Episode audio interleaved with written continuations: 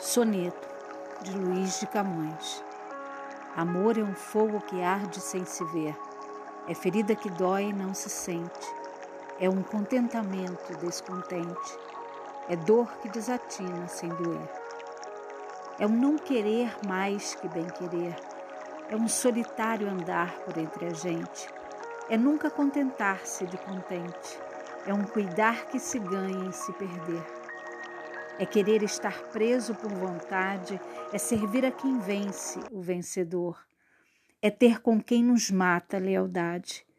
Mas como causar pode seu favor, nos corações humanos amizade, se tão contrário a si é o mesmo amor?